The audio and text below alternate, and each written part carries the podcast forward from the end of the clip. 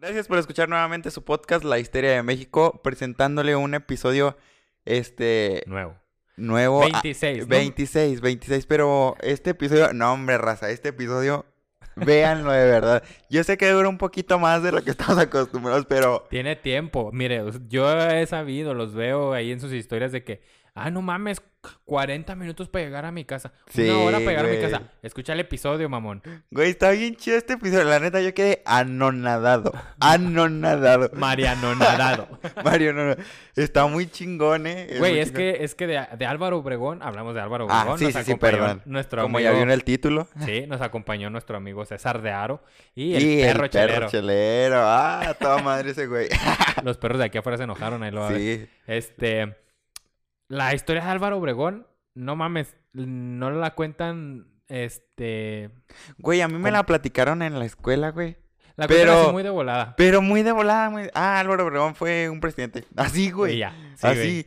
Y, y esta no, güey. Yo no sabía tantas chingaderas de este compa que... Que... Que- cabrón, eh, chingó cabrón. Se chingó a, una, a un revolucionario que usted seguramente adora. Que sí, sí, sí, sí. Que, que adora. Que se llama Pancho. Ajá. Y, Y se ahí apellida- por la villa. este, escucha, Sí, verá que cómo se lo chingan. No, a quién no, no. Anonadado quedé. Yo, la verdad, pues no. Nada también, de ese personaje. también hablamos del primer epi- del presidente, del al parecer único presidente que asesinaron en sus funciones como presidente. Ah, sí, sí, sí. También. También hablamos del grupo estos de los sonorenses. De los que se hizo su sonorenses. equipito de vatos de Ah, Sonora. hijos de su madre. Ah, acuer- si usted ya vio el episodio de Plutarco Elías Calles, este le va a... con- Le va Se va a conectar todo. o sea, Sí. va, va a entender muchas cosas de- desde el episodio del 5, dijimos. que ¿Del era? episodio 5? Desde el episodio 5 todo está, está conectado, muy conectado con este episodio 26. Sí, así como pues Obregón con Plutarco Elías Calles. Pero este va a, con- va a complementar mucho ese episodio 5. No, raza neta, háganse un favor y vean este maravilloso episodio. Muchas gracias a César que nos acompañó y al perro y al perro chelero. Que lo claro que pusimos sí. bien pedo aquí. Estaba bien pedo el güey ya. Chequen el episodio, está muy bueno. Está muy bueno y pues corre el intro.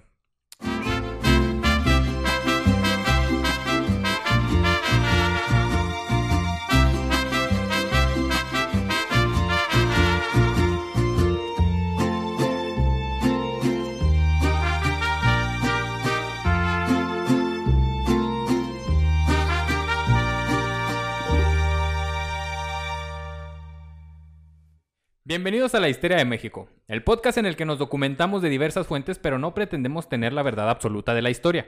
Solo que te, solo que te, solo queremos que te diviertas junto con nosotros y un invitado especial mientras les platico sobre los personajes, anécdotas y hechos que ocasionaron la histeria de México. Ni porque llevo leyéndolo Ni- 25 no, ya 26 episodios, güey, no te acostumbras. Te mamaste, Te güey. mamas, te mamas. te estoy poniendo nervioso aquí, ¿o qué? Me dio el perro nervio. Hoy Ay. estamos aquí otro histérico lunes más. Me acompaña como siempre mi amigo Mariano. ¿Qué onda, qué onda, raza? Muy contento de otro lunes más. Y como este episodio, mira, ahora no es invitadazo, ¿eh? Invitadazos. Hoy tenemos Ah, doble Entonces, invitado. ahora somos cuatro aquí. Ay, güey. Este, nos acompaña el perro chelero, como lo podrán ver. Mucho gusto, mucho gusto. Mientras haya chela, aquí, Aquí, estoy. andamos, aquí andamos. Aquí estoy. Nada más que no se me acabe, güey. Aquí la sirve producción en Aquí, super sí. chinga. Y No, bien pues, muerta. Por favor, ahí te encargo, productora. Y nos acompaña también nuestro amigo César de Aro. Ah, de- ¿qué también tal? del podcast De- de La Chela del Perro. La chela, chela del, del perro, perro. claro que sí. Mucho gusto, un placer conocerlos. Y un placer estar aquí y un placer que me den de beber. Claro. Aquí hay de beber. Sí. Y ahí hay croquetas. Ah, no, no, También tenemos. No me gustan tanto, me gusta más la carnita asada. Ah, y Ali, es de nosotros. el perro norteño, pues. este. César, el perro chelero, platíquenos poquito de su proyecto para la gente que lo está escuchando y no Ok. los ubique. Ok. La verdad es una mamada. Gracias. Me interesa. Oye, es lo que nos gusta. No, la, la chela del perro es un podcast donde hablamos de cerveza. Hablamos de cerveza, pero además tratamos de dar relatos cheleros. Esos relatos, esas historias, esas notas que tú ocasionalmente cuando estás cheleando con tus compas Salen. quieres surgen. a platicar, exactamente, mientras, mientras cheleas. Sí. Entonces, pues pueden ser relatos, pueden ser historias, puede ser notas actuales, puede ser de todo un poco, güey. Lo que te inspire a hablar mientras te tomas una chela. Y está Muy padre, está muy padre. Yo estuve viendo ahí, scrolleando algunos episodios y sí, se me hizo interesante. Vi el de... Ah. El que está... eh, el de la salsa valentina también. El de- ah, sí ese lo bien, aventé rapidito. Está bien viejo y está bien Sí, culero es que estoy, no, estoy viendo los peor. primeros, estoy viendo los primeros y está muy bueno, está muy bueno. Véanlo, caigan ahí ya 93 episodios. 93 episodios, Simón. 93 episodios Se, ya. se escucha Todo. fácil, pero está bien cabrón. Está bien, cabrón. Si nosotros con 26. No mames, sí, es una pinche dice a llegar a 26 Y episodios. sale un huevo estar pisteando así cada Sí, semana. sí, sí, sí, sí. Ya se ve el perro Ya se de ve. peso, ¿eh? Ya se ve. Se le ve el perro, culazo, el perro. Nos llevamos todavía al perro culazo. ¿no? O sea, pásele, que le pase el perro culazo. es que primero el perro chelero y luego el, el perro caguamo y luego el perro culazo. Ah, ok, el multiverso de el perros. multiverso sí. de perros. Vaya y escúchelos, este, dése la oportunidad. Sí. Y pues yo les voy a dar una introducción pequeña al perro chelero. No, no, espérate, güey. Todavía no nos llevamos así. Deja que me embriague primero. Ya lo quieren introducir. Más cerveza allá, producción, para el perro chelero. Pero ya. ya bien mala copa. ¿no? Ya bien empezando mala no copa. lleva ni una, ¿eh? Ok. Bien, perro chelero. Ajá. Déjame te cuento lo que vamos a hablar hoy. Échale, campeón. Según su definición, un caudillo es una persona que guía y manda a un grupo de personas. Como el perro chelero en la chela del perro. Órale, cabrones. Especialmente a un ejército o gente armada. Ok. Es la adaptación al español de la palabra Führer. Oh. Es una perfecta descripción para la persona de la que hablaremos en este episodio. Un general de la revolución que se dio el lujo de nunca haber perdido una sola batalla. Eh, Ali. No mames. Fue un genio como agricultor, como empresario, como militar y como sucio político, porque al final de cuentas Era eso es la político. política. Ajá. Déjame. No, no, continúa. Sí, sí. Con Yo un- también estoy... eh, Con un carisma impresionante y un sentido cómico distintivo que la Revolución Mexicana no se podría entender Ay, sin hablar de él. Híjole. ¿De quién vamos a hablar, César, el perro, Mariano? Que creo... A ver, de- démosle acá la oportunidad al A ver, el perro quería hablar. ¿qué- El perro quería hablar. Quería ladrar. Quería- Este, vamos a hablar de. Este. No sé, güey, Ramón Ayala. ¿No? Y Ah, no llegamos a Pancho Villa, güey. No. No. Y yo estaba Ah, segurísimo Yo, que ya era yo también, Villa, yo ya iba a gritar, güey, esperé cada día con ansias este episodio. No. No, eh, No, entonces, ¿quién, güey? Para este episodio, permítanle, permítanme, perdón, Te permito. permítanme presentarles al señor, al general y al expresidente Álvaro Obregón. A la verga. Ese güey es una verga, güey, que no... Casi no vimos hablar de él y más de Pancho Villa, güey. Ajá. Y de Obregón no, tanto que Obregón fue el que derrotó a Pancho Villa y lo mandó a su casa. No manches. Cuando Pancho Villa se retiró fue por Obregón. ¿Quién no era el Y ahorita- chingón Pancho Villa? Sí. era el chingón, güey. La división del norte, que era su ejército, era muy cabrón. Este. Pero el de Obregón, ahí les voy a contar a ver qué tal les parece. Para mí No la revolución se trata de Pancho Villa y ya. Eso Sí, es la revolución. Fin. Así nos, así nos enseñaron. Tuvimos una pequeña pausa técnica porque ya los perros allá ¡Guau, abajo guau! están ¡Guau, alebres. guau, guau, guau! Están oliendo al chelero. Eh, ¿Me puedes permitir? Agárrenlo, agárrenlo. Permíteme, estoy ladrando. Estas perras van así. Güey, discúlpenlo, güey. Está en un podcast nuevo, güey. O sea, se tiene que acostumbrar. Te No lo sacan disculpamos, a pasear. ¡Guau, guau, guau! Que Ya. te saquen ya más seguido. Continúa, continúa, por favor. Ahí les va, les voy a contar esta bonita historia del señor Álvaro Obregón. Álvaro Obregón, ok. Situada al sur de Sonora, existía una pequeña ranchería llamada Siquisiba, la cual recientemente en el 2020, al contar solo con dos habitantes, fue declarada como deshabitada. No mames. Pues estaba deshabitado los habitantes. pues, no mames. Nomás viendo si usted... Sí, güey. Y ya en el 2020 dijeron, no, ya, ya estuvo, chavos. Sí, ya. Váyanse, por favor. Pónganse su ropa y se retiran. Fue en este lugar donde el, el 19 de febrero de 1880 nació el hijo menor de una familia de 18 hermanos. ¡Ay, cochones!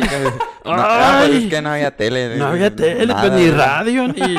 No mames. Pues yo creo todos, ¿no, güey? Sí. Mi abuelita tuvo 12 hijos, creo. Ah, sí, güey. Mi abuela, Ay, También. ay. mi abuela Con- tuvo 13. Con, to- Con todo respeto, pero. ¡Ay! Con todo respeto. Esos abuelitos. Saludos. Sí, sí, sí, sí. El menor de estos hermanos sería el señor Álvaro Oh. Obregón Salido. ¿Era el más chiquito? Y Era- salido. Era chiquito el Salido. ¿Tenía el chiquito salido? ¡Ay! Atrevido. Atrevido, Fue, compa. fue hijo de Francisco Obregón Gámez y de Zenobia Salido Palomares. Ok. A sus siete meses de edad, perdería a su padre y aunque la familia era dueña de una casa de medianas proporciones, fue la misma muerte del principal soporte económico de la familia lo que los llevó poco a poco a la pobreza, por lo que pronto tuvieron que mudarse a Guatabampo, Aguatabampo. Donde la madre trabajó hasta que murió, cuando Oh, Álvaro tenía pobrecita. 18 años. No a su papá a los siete meses y a su madre a los 18 años. Pues sí, el, Oh. su único sustento económico era su jefe, ¿verdad? Simón, Ay. Y los demás peladotes. pues ahí de pelado. ¿De huevones? ¿De Sí, huevones? no. Yo no Se tengo hijos, güey, para mantenerme No, junto no con mi mames. esposa, güey. Nada, es un pedo. Yo sí tengo un chingo de hijos, güey. Dale. Camadas aquí y acá y allá, pero me hago pendejo. Ahí andan afuera unos. Sí, ya que yo ya produje, güey. Ya ellos que hagan lo que tengan que hacer. Se va a acabar antes la humanidad que Sí. los perros. ¿eh? Sí, ya sé. Al vivir una infancia con casi total ausencia de su madre debido al trabajo, fueron sus hermanas mayores, Rosa, María y Zenobia, que eran todas maestras de escuela, las que le procuraron los cuidados maternos y sus primeras letras. Ah. A pesar de ello, la escasez lo obligó a trabajar desde pequeño, por lo que solamente pudo, completar los Ajá. estudios básicos, que es pues, lo que Pues es la la- primaria, ¿no? Ok. Hasta ahí llegó nuestro pero- buen Álvaro. Álvaro Sí. Álvaro fue un niño que no habló hasta los 5 años. A la Ay. verga. Pues qué, mijo. pero que demostró increíbles facultades de memoria y capacidad para inventar o crear cosas a lo largo de su vida. Pues todo lo que no hablaba, güey, lo, Se lo- lo explotó después. De hecho, Ah. no lo puse porque la neta se me hizo una mamada, pero hay, hay- hay quienes dicen, güey, que no hablaba y cuando habló empezó a hablar, a, a- a quejarse de los maltratos que les hacían a las tribus de, de No ahí, güey, no mames. sé qué. Bueno, a lo me mejor una era una leyenda urbana, güey. Sí, ya de que, ay, pues nunca habló, pero cuando habló, empezó de ajá. revolucionario. Sí, Ah, güey, sí, sí, sí. Era un pequeño revolucionario desde chiquito. Sí, de chiquillo morrillo. No, a, a mí se me hace, a mí se me hace una pendejada. Hay historiadores que así lo plantean, mames, güey. formalmente. Ajá, güey. y Pero ay, male verga, es mi podcast y Pero yo digo que Ah, es sí, una sí, mamada. sí. Declarado. Omar, permíteme poquito. Pinches perrazos que allá afuera. Sí, está Ladre ladre. Chingue joder. Acostúmbrense, culeros. Aquí estoy ya. me, la- me quieren madrear. Y los hijos de su madre nomás cuando grabamos, güey. Pinches perros cholos. Sí. ¿Ya vieron quién llegó? ¿Ya vieron quién llegó? Están todos afuera esperando. Se cochó a mi prima. Pues ni modo, ni modo. ¿Para qué se me pone? Quería. sí. De perrito. De perrita. Ah, de lo de la memoria y su capacidad para inventar cosas, eso sí hay, este, sí, sí hay testimonios de que no de niño, sino de mayor. Ajá. Desde que iba creciendo se aprendía los poemas, güey. Le decían un poema y a la primera te lo madre. recitaba bien. Y luego, cua- ya cuando grande, güey, decían que no se podía jugar cartas con él, porque al momento de barajear, si, si veía las cartas, se las aprendía cómo iban cayendo si es que las veía. No. Lo complicado era ver cuando cayeran y no aprendérselas, porque dicen que si le mostraran así, carta por carta, todo el mazo, al final te las de- repetía. Oye, pues era chi- truchilla desde chiquillo. Sí. Yo también soy poeta. Yo en el aire las componen, ¿no? Güey. El pedo. El pedo es un aire ligero que sale por el agujero. Anunciando la llegada. ¿De quién? Del... De su amiga la cagada. Poeta, poeta. Y en el aire descompongo, perdón. Pero continúa. Es tu podcast. Sigue. Déjeme estrechar esa mano de poeta. pues. La patita. La patita. Para intentar solucionar los problemas económicos de la familia, Álvaro trabajó como ayudante de torno en la hacienda Tres Hermanos y después en el ingenio azucarero de Nabolato. Sin embargo, los impulsos de juventud no fueron sus mejores aliados. Fue la época más desordenada de su vida. Oh. Las mujeres y el alcohol y las perras en ciertos casos eran sus diversiones. En algunos. No, pues no lo culpen. No lo culpen. Era vivillo el muchacho. Más tarde, su familia materna le brindó ayuda al ofrecerle un empleo. A la edad de 24 años, contrajo matrimonio con Refugio Urrea, quien al dar a luz al segundo hijo, falleció. Oh. Que pues era algo muy común en la época que no había... No había servicios médicos, y todo ese pedo. Víctima de depresión, dejó a su primer hijo con sus hermanas mayores para Ah, y para volver a contraer matrimonio después de la muerte de Sí. esta esposa, tuvieron que pasar 12 años. No mames, De pura, De pura. 12 años de puros chaquetines. Sí. pura chaquetita, 12 Es- añitos. No, sí sufrió. Sí Se- sufrió. Se, sufre. Se ¿Cómo? sufre con la soledad. Pues ya ¿Cómo? llevo 20 yo. como, luego- que- como quiera ciertas especies se lamen y ya. No, no, pues te imaginas unas piernitas ahí y te le montas, güey. yo.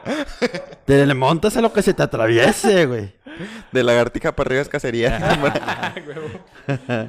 Este, en 1916, Álvaro se casó con María Tapia, hija del hacendado Francisco Tapia, con quien tendría siete hijos: Zenobia, Alba, Ariel, María, Mona, ah, María Mona, Mayo, Francisco y Álvaro. Órale. Este último Álvaro sería gobernador de Sonora de 1955 a 1651. ok.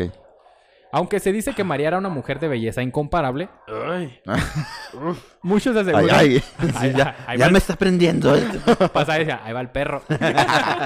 Sí, tenía un perrito muy bonito. Al- Muchos aseguran que Obregón se casó por ella, con ella por la posición económica de su familia y que más adelante, gracias a su suegro, Obregón tendría los recursos suficientes para mantener sus tropas. Míralo. Órale, oye, pues nada, pendejo. Abusado el muchachón, sí. abusado. ¿Y supo con quién? Sí. Que tuviera recursos, güey. Sí, a sí. Aunque yo dudo aquí poquito de esto, güey, porque también, bueno, creo que más adelante les digo, pero este güey empezó a hacer su feria de, de su hacienda, empezó Ok. de cero, güey, y ah, pues antes era más fácil, güey, empezar de cero y hacerte una fortuna. Y un terrenito. Un y- terrenito, eh, sí, güey. Casarme con la hija de. Pues sí, de la hacendada. Sí, a huevo. Como cierto. ¿Cómo se llama? Cierto Shark. Ah. Mira, Saludos, alias Ayub, que Sí, siempre nos saludos. escucha. el negociador es muy bueno. no es cierto. Ni Aunque... lo he leído. ¿Eh? Ni lo he leído. No lo leo. Ah, bueno. Aunque se dice que María ah, era bella y dicen que Obregón se casó porque, pues. Y tenía feria. un perrazo. Y tenía un un perrazo. Y lo sacaba a pasear. De Pues- repente que la dejaba al marido.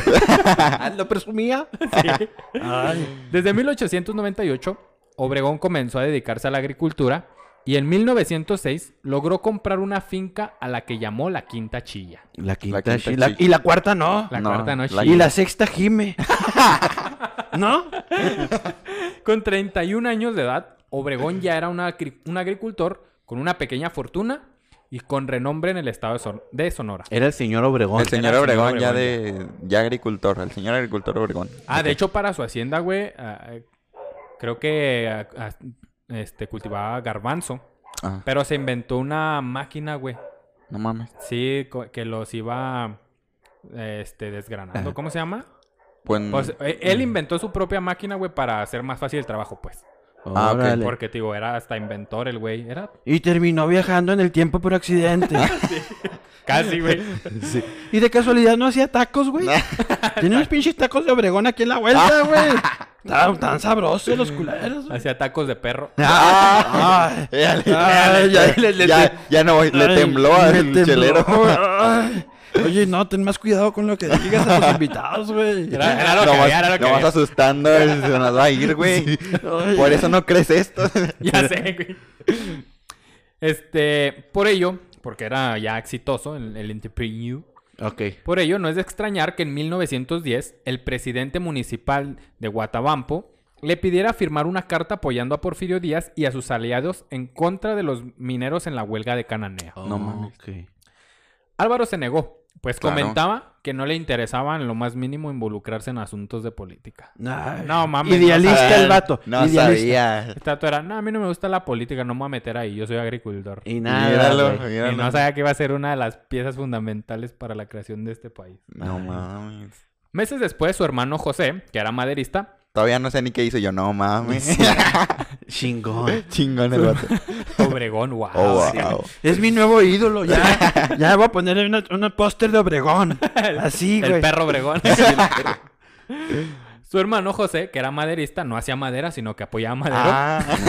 sería nombrado presidente municipal interino de Guatabampo. Este evento sería crucial en su vida porque le permitió reconsiderar involucrarse en la política. Al menos para proteger sus propios intereses económicos frente a la amenaza de la vieja aristocracia porfirista que seguía teniendo todo el poder. Ok. Por lo tanto, en 1911, Obregón decidió que se postularía a la presidencia municipal de Guatabampo. Ok. Dijo, vámonos a la presidencia ajá. de aquí del municipio. Aquí. Pero no le interesaba la política. No, no, no. Sí, decía, O no. sea, de repente le nació el interés. Ajá, O ya. sea, no me interesa la política, pero ay, quiero ser presidente. ya me pueden chingar, mejor. Siempre sí. Mejor sí. A ver, ¿qué hay Aquí en chiquito, en el municipio nomás. Puede empezar. Con el, este, como él mismo confesó, fue hasta entonces cuando comenzó también su interés por la campaña presidencial del coahuilense Francisco y Madero, Ah, a la que ya como presidente de Guatabampo se afiliaría. ok. Apoyador. Apoyador. Madero No era le- de. ¿Coahuila o qué? Coahuilense. Ah, A este vato no Ah, perdón. Apoyaba a Madero sobre la mesa. Apoyaba Ese Madero. Sobre una madera. Por algo le decían el madero. El y Madero. tenía una carnala que se llamaba Alma Madero. Ey, ahí los efectitos. los, de- los, los tamborcitos. Sí, eh. Productora, Hay que se lo eche la productora en los tamborcitos. pues. Sí. otra cerveza, por favor. Ay, pronto, no te creas, no te creas, no te creas. ahí van, chinga. Sí, no creas. Sí. Este, a lo que voy es de que, a lo que voy es de que Obregón no le interesaba la política hasta que vio que le podían echar a perder su negocio.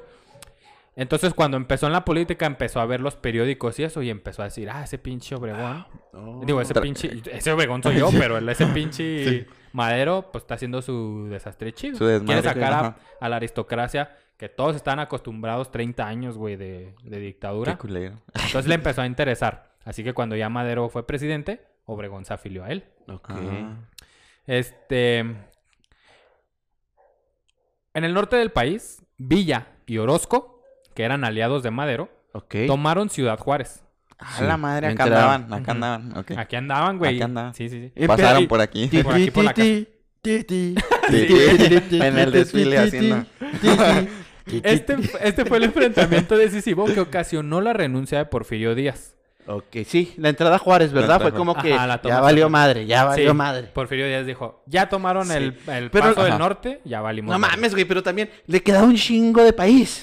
Sí, güey. O sea, era, era muy importante aquí porque por aquí era el principal paso de, de Ajá. De armas, aquí, de todo con Estados Unidos. Y estaban, pasaban a los outlets y pasaban a la cielo vista. Sí, güey. Es muy importante. Entonces, Villa y Orozco toman Ciudad Juárez. Ah, de hecho, la, en la casa de, de Adobe ahí se firman los tratados de Ciudad Juárez, donde ahí ya mandan a la verga a Porfirio Es Díaz. la casita que está así para las para los cerritos que están allá por rumbo Banapra, para allá, Simón. ¿verdad? Así. Ya pinche casa toda miada que yo fui a miar ahí, güey. Pinches Pues, ahí fue, ahí la mantienen. Este, este mismo enfrentamiento después ocasionaría interminables divisiones y rupturas entre los revolucionarios por el poder. Porque sí, se fue Porfirio Díaz y se hizo un cagadero. Ya nadie sabía quién Sí. agarra el poder, pues No todos dándose en la madre. güey. Orozco, Me imagino el cagadero que había, güey. Hasta me da cosita. Orozco, Sí. que era, te digo, era aliado de Madero, se levantó en contra de Madero. Así que Obregón, Traidor, güey. Traidor. al mando de casi 300 hombres, que todos ellos eran patrocinados por el mismo Obregón, emprendió un ataque contra los orosquistas en San Joaquín, Sonora. Eso chingón. Eso. Madréate los co- como los Avengers, güey. sí, güey. Ensemble. Y llegaban a chingar. llegaba Obregón acá. Tirirí, tirirí. este. Ah, todos estos hombres eran patrocinados por Obregón. Es... Emprendió un ataque contra los orosquistas en Sonora. Esto le permitió que se ganara el, respe- el respeto de todos los maderistas que estaban en el norte. Ok. Sus hombres eran en su mayoría indígenas mayos y yaquis de Sonora, porque cuando él Mayos. creció, güey, este, sí, los indígenas mayos y, y yaquis eh, vivían ahí en sus comunidades, entonces, Mm. entonces él aprendió a convivir con ellos y a, pues. a su idioma. pedo. Goloso, era goloso, heteroflexible, güey. Sí, le entraba todo. Era sus- eran sus vatos, sus, sus nalguitas. Qué Maya, interesante. mayos. Qué interesante es la historia. A huevo. Todos organizados por Obregón, quien hablaba sus respectivas lenguas. Según los testigos, los 300 hombres de Obregón solamente contaban con dos armas de fuego. Oye, No, pobrecillo. ya me suena como que a, a historia como este, los, los troyanos, güey. ¿De dónde eran los 300? Ah, sí, Eh, güey. sí, Esparta. Pero espartanos, güey. Ah, Güey, sí, yo no estoy armando, güey. ¿Qué quieren? ¡La revolución! Como que se me figura como que estuviera un poco trabajada la historia, ¿no, güey? Para Sí. hacerla heroica. Para Ya, hacerla eran- superheroica. Eran 300 y iban contra los persas. Contra- Digo, contra los Perdón. orosquistas. Y, y tacharon la, le pusieron corrector a la palabra, no persas, no, no persas, no. no eran persas, eran orosquistas. Maderistas. Órale. Se, se, es- Dos armas de fuego, güey. Sí, dos armas de fuego.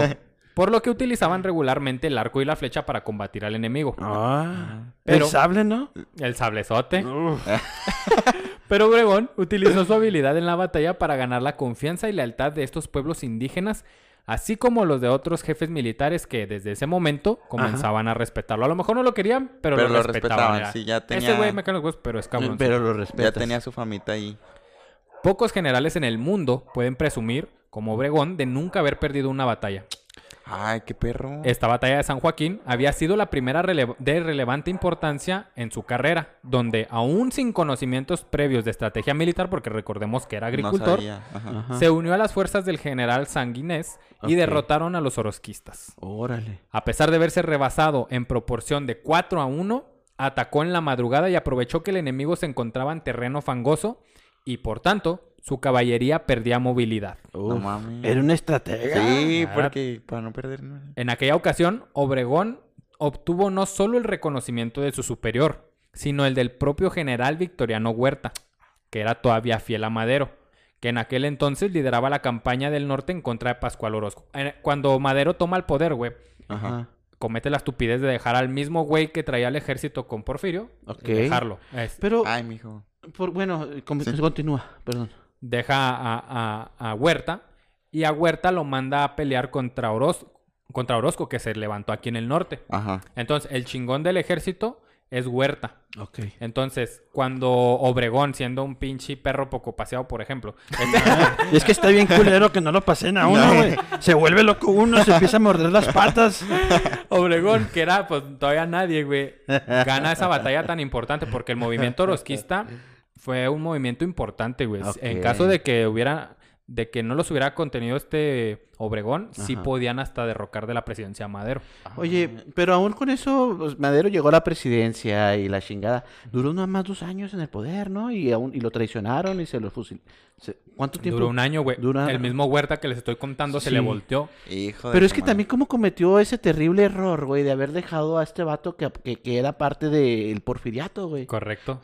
En el ejército, dijiste. En las Fuerzas El Armadas. líder del ejército, No güey. mames. Sí, Tenía mucha voluntad, pero era demasiado tan buena persona para pensar que no lo iban a traicionar. ¿O qué, güey? Sí, güey. O sea, es, es tan estúpido como si ahora digo. Estás Como pendejo. si, que- ahora, como si ahora alguien le diera al ejército que un aeropuerto, que una refinería o que cosas así. O sea, cosas que no van a pasar, va, pero sería muy tonto darle al ejército todas esas cosas, ¿no? Está cabrón. ¿eh? Bueno, pero es un contexto distinto, ¿no? Sí, sí, sí. Es un contexto y un momento de la historia diferente. ¿A qué? Sí, hasta apenas estoy cavilando. Espérate. Ah, fue un putazo. Sí, sí. Pero, pues, No, Ah, no le digo da- que vaya a pasar, no digo que vaya a pasar, pero que no conoce su historia. Está Oye. condenado a repetirla. No, pero qué raro, porque bueno, en este contexto es, es, es un personaje que se menciona mucho, incluso día con día ahora tomó de moda o, o- o está de moda hablar de Madero, porque pues lo mencionan mucho en las mañaneras, güey. Es un personaje que, al cual políticamente, al menos el actual presidente, güey, tiende a seguir en sus ideales. Pero qué raro que lo que dices, por ejemplo, que este vato dejó a Huerta, güey, en las Fuerzas Armadas para que luego lo traicionaran, güey. Güey, luego voy a hablar bien de este tema, pero ahí te va. Ajá, Échela. Octavio Madero, ajá, el, el hermano de Madero, era el chingón, güey. ok. Este vato descubrió a Huerta conspirando contra Madero. Ay, güey, perdón. Lo agarró. Le dijo, lo llevó con su hermano, le quitó el arma a Ajá. Huerta. Le dijo a Madero, güey, este pendejo que tienes en el ejército Ajá. estaba por matarte. Ten No su arma. Mátalo. Ajá. Y Y, dijo, no. Madero dijo, no, porque así hablaba. Ay, sí. No. Agarró el arma que le dio este su hermano, Ajá. la vio y se la regresó al general Huerta. Le dijo, yo confío en usted. Ay, güey, pues es Ay, que, qué bueno, pendejo. Bueno, pues. Se fue Huerta y le invitó una comida a, a- a Gustavo. Ah, dije Octavio ahorita. No, es Gustavo, qué pendejo. A, a Gustavo Madero. ajá. Y Huerta mató, pero de una manera horrible, güey, a, a Gustavo Madero No por peine. No mames. Y, Ma- y Gustavo le dijo a Madero, esos mismos... Ah, no. Zapata le dijo a Madero, esos mismos que estás cuidando son los que te van a terminar matando. Y Qué- así fue, Y güey. así Pero, qué fue. Y todavía también se sabroció a su esposa, de seguro. también. No mames. No, güey, lo de... Luego vamos a hablar de lo de Madero, pero es una cosa impresionante No que no se entiende, güey, porque solito se empinó. Bueno, el punto es, Bien empinado, mi rey. Regresando a, a- a este, a este asunto, Ajá. Huerta era el chingón y allá se enteró de que un güey, un, un agricultor ah, llamado Obregón, derrotó a los orosquistas. Dijo, a la verga. ¿Qué pedo? Entonces, se dice que Huerta dijo entonces a Obregón, cito, amiguito, si usted sigue como va, es una promesa para la patria y será un gran soldado. Vámonos, Se quedaría ánimos. corto, güey, se quedaría Sí. corto. En este primer periodo de lucha, Obregón logró obtener el grado de coronel y una vez derrotado a los orosquistas dejó el ejército y regresó a cultivar sus tierras. Ok. Un año más tarde, el golpe del estado, el golpe de estado de Victoriano Huerta y el asesinato de Madero lo llevarían a entrar definitivamente a la revolución, Oh. dándole también la oportunidad de adquirir renombre nacional. El gobernador interino de, de Sonora, Ignacio Pesqueira, lo nombró comandante militar de Hermosillo. Pese a su escaso entrenamiento militar, Obregón demostraría contar con los conocimientos necesarios para su cargo. Sin duda, un estratega militar nato.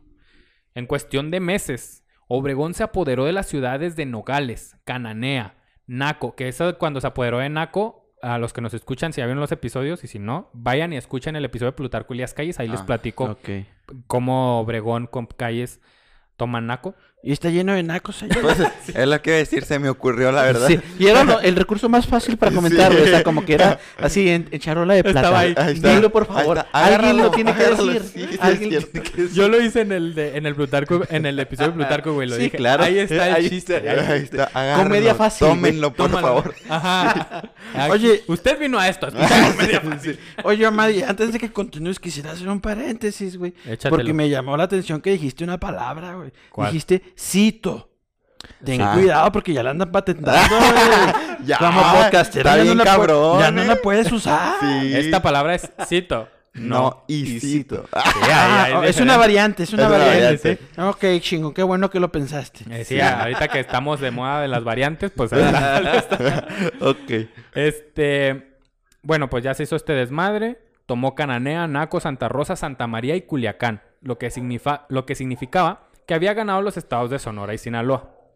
Venustiano Carranza, el coahuilense que había repudiado a Huerta bajo el plan de Guadalupe y con la bandera del constitucionalismo, no pudo más que reconocer los méritos de Obregón y lo nombró comandante del cuerpo del ejército del noroeste. Ok. Ok. Además de que lo ascendió al máximo escalafón militar general de división. No, pues escaló de volada, ¿no? Escaló de volada, güey, porque era muy bueno. Aquí él les va por si no se acuerdan de la revolución, nomás les refresco tantito, no me voy a profundizar tanto. Dos horas después. Sí, ya sé. Tin, tin, tin. Eh, ponlo en cámara rápida, por Sí, favor. bla, bla, ahí pónganle por dos. Huerta traiciona a Madero. Ok. Toma el poder Huerta. Ajá. Carranza se emputa y dice, no mames, respeta la constitución. Entonces Ok. Carranza arma un ejército que se llama, que es el ejército constitucionalista, Ok. porque quiere respetar la constitución. Sí. Y luego Carranza le dice a Orozco, ¿sabes qué? Te voy a hacer general de división. Ajá. Entonces tú me vas a ayudar en el noreste. ¿Y yo por qué? Sacándole. Yo, a mí no me metas en tus pedos. Y luego le habló a Villa y le dijo, tú vas a hacer la división del norte. Ah. Y luego le habló a Pablo González y le dijo, tú vas a hacer la división del Aprendiendo del con la noreste". histeria. Así como que Sí, todo hace sí, güey. Todo sentido. cobró sentido. Oye, ahí en la, en la colonia División del Norte conocí una perrita. Bien sabrona, una French Pool. Ay, Muy fresona. Muy fresona. Muy fresona. Se me figura, ¿no? Sí, ahorita French- se me verdad que son fresonas. Bien fresonas. Este, Y las chivabas bien chacalosas. Chacaloso. y la- eh, entonces, eh, estos tres ejércitos vienen desde el norte Ok. hasta el centro de México y desde el sur viene el caudillo del sur, Emiliano Zapata. Ajá. Entonces todos van al centro contra Huerta. Oh. Van- Va, va- va güeyes- todos los pinches Avengers Va a haber juntos. Sí, putazos. güey. Y el hijo del santo. Y, no, no, todo el desmadre ahí mezclado. Todos los Avengers. Sí. Ahí se hizo el de Assemble. Sí. Y también ahí este el multiverso de DC, Flash, Batman. y-. Los he reunido aquí. para- este. Ah, eh, se hizo el plan de Guadalupe, que era con el que querían tumbar a Huerta. Y pues así se armó, ¿no? En pocas. eh, para no hacerlo más largo, para el 8 de julio de 1914, Obregón ocupó la ciudad de Guadalajara. Ok. En todas esas batallas, la estrategia común consistía en debilitar a las tropas enemigas. Esta estrategia fue de Obregón. Ok. Fuese explotando las vías para que los víveres no pudiesen llegar por ferrocarril, Oh. cortando el agua o simplemente asumiendo una postura defensiva. Ajá. Para cuando Obregón atacaba, el enemigo simplemente ya estaba cansado, güey, ya no Mm. podía resistir. Esa era la técnica.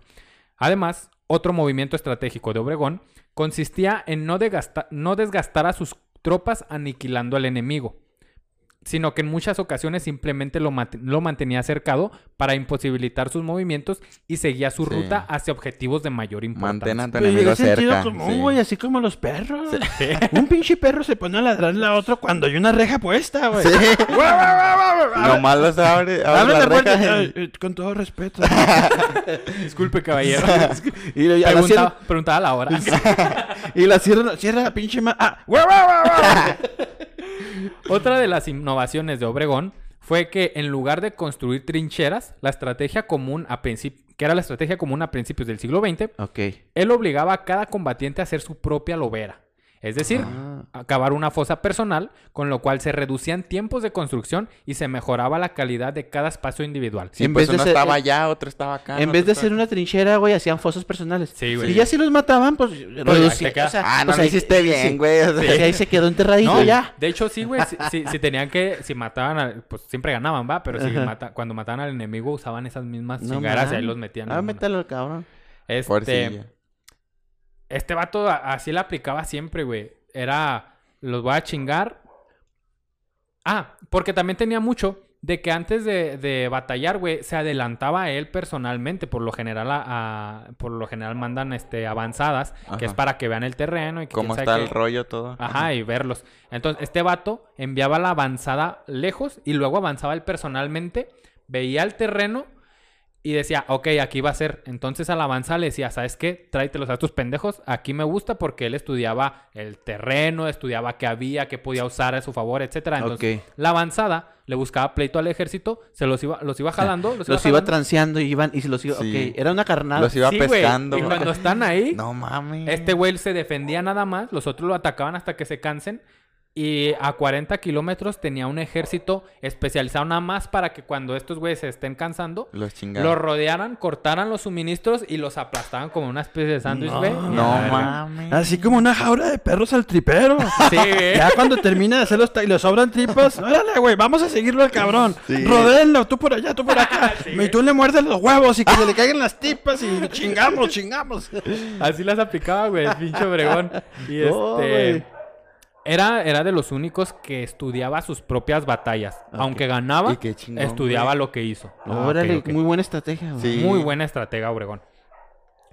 Este, ah, y de hecho, eh, ese güey, hay unos historiadores que dicen que fue el primero, no estoy seguro, pero eh, si no fue el primero, si fue segurísimo uno de los primeros. Eh, eh, utilizó los aviones y se le ocurrió, dijo, ¿saben qué? Carguen estas madres, bomba la chingada, en los aviones y cuando estén encima de ellos, aviéntenselos. En ese momento, ahorita es muy normal. No mames, en ese pero- momento pues sí. no estaban la, en, en-. Usar los aviones como bombarderos. Sí, no, los aviones eran para volar, apenas estaba usando ahí para volar. No mames. Sí, güey. A él ¿Y se de ahí nació? de chingale. Ajá, ¿De hay, ahí hay nació? historiadores que aseguran fielmente que de ahí nació. No. Digo, no estoy seguro. A veces, a veces los historiadores le meten ahí mucha pasión y dicen, Sí. ah, fuimos los primeros. Que fue una atrocidad. No sé por qué quisiéramos decir que fuimos los primeros en hacer esa pinche atrocidad de matar raza ahí que no se la espera. Bueno, pero como una estrategia, pues sí sería importante, ¿verdad? Pero de ser así, pues sería otra historia ajá. militar también, ¿verdad? Pues es que eran muy buenos militares, güey. Eh. No perdían ni una batalla. Pues nomás Santana la andaba cagando, güey, años atrás, güey, cuando eh, por sus pinches bolas iba y hacía puras pendejadas y se lo madreaban y se lo madreaban. Ay, vámonos, y se lo volvieron a madrear. No, No mames, hasta que perdió todo el pinche territorio. Ay, no. Pues bueno, no, no Es fue otra historia. precisamente él, pero es otra historia. Este... Vaya al episodio. Todo esto lo borré, güey, porque según no me quería extender. Aquí estoy el Ok. pendejo contando. Ok, Pues está ok. interesante, güey. Me tienes atrapado. ¡Ah, la verga! Estoy eh, anonadado. Ah, no, nadado. Ay, cóchame. Ah, no, no, perdón, perdón, perdón, me Ey, dejé, ya, ya, sí, ya me dejé llevar. Estoy Mariano. muy. Ay, es que ya, ya estoy me- con unas encima, güey, ya no sé. Este, en una entrevista realizada al general. eh, ah, en, en una entrevista realizada al general eh, por, eh, por Aaron Sainz, que era también uno de sus compas y, y general de, de Obregón, fue descrito como un hombre de inteligencia intuitiva y de una memoria notable. Obregón nunca olvidaba un rostro o un nombre. Podía recordar incluso el lugar exacto donde había conocido a una persona. Esto impresionaba a sus soldados, a los que se dirigía por su nombre siempre. Ay, qué perro. Esta Y- actitud, perdón. Benítez, Ándale. Benítez. Pásele por favor. Te fuiste. ¿Por qué te fuiste? Esta actitud hacía que su interlocutor se sintiera siempre escuchado y atendido, a pesar de que la aridez en la conversa a pesar de la aridez en la conversación. Ok. En concreto, Álvaro Obregón era un hombre conservador, sagaz y astuto. También era conocido por su particular sentido del humor, su sarcasmo ágil y su ironía que siempre coqueteaba con la reverenda obscenidad. Eh, era un era- desgraciado. era un pinche alburero. Sí, güey. Siéntate. no te vayas a cansar. Oye, pero qué interesante eso que estás diciendo sobre esas cualidades personales que tienes que tener como un líder, porque eso estás mencionando que eran cualidades que él tenía, Sí. pero realmente está documentado y está este en, en, pues en libros de psicología, güey, en libros de actitudes personales, que al momento de que tú reconoces a la gente por su nombre, güey, que tienes esos pequeños detalles, te empiezas a convertir en un líder, güey. La gente empieza a, a ver en ti, güey, una, una, no sé, güey, un cierto interés Sí. que otras gentes no tienen, que otras personas Que no tienen. sentir escuchado, Sí. sentir que... E- Eres especial para ellos, güey. Correcto. ¿Sabes cómo? Sí, Entonces es interesante que eh, en, en sus estrategias, utilizando esos métodos que a lo mejor lo sabía o no lo sabía, güey, Ajá. pero lo hacía. Lo hacía. Y es le que era intuitivo, güey. y Él sentía que le funcionaba. funcionaba y lo seguía haciendo. Ok, ok. Este, la relación entre Villa y Obregón, a pesar de haber pertenecido al mismo bando en la lucha contra Huerta, contra Huerta en el ejército constitucionalista, siempre fue de profundo rechazo. Obregón no logró nunca congraciarse con el llamado Centauro del Norte, quien desde su primer encuentro demostró antipatía al ponerle el mote de El Perfumado. Y es que Ah. caía en los huevos ese güey. Era caigordo. Sí, pues si ya le decían el perfumado. Yo No, creo Pancho y- Villa le puso el perfumado. Ahí viene el perfumado. Este el perfumado ese. Eh, además de que también los ponía muy en contra, güey. Cuando tomaron Zacatecas, en la toma de Zacatecas. Bueno, la toma de Zacatecas fue eh, clave para la derrota de Huerta, güey. Entonces, antes de tomar Zacatecas, güey, básicamente el que tome Zacatecas ya iba a entrar victorioso a la Ciudad de México. Y Carranza le hacía el huele feo a Villa. Y Villa era el que iba a tomar Zacatecas. Sí. Entonces Carranza le dijo a Villa, ¿sabes qué? Mándale hombres a Obregón y tú regrésate, güey. Porque Carranza decía, no, yo quiero que de que Zacatecas lo tome un pinche apestado a que lo tome Obregoncito, Ajá. bebé. Pues, mejor, que lo tome Obregón. Y, y, Villa se sublevó, güey. Dijo, no, ni merga. Pues sí, tenía que... Y tomó, la, y tomó Zacatecas. Y hablando de Zacatecas, ahora sí como que queda muy bien el soundtrack.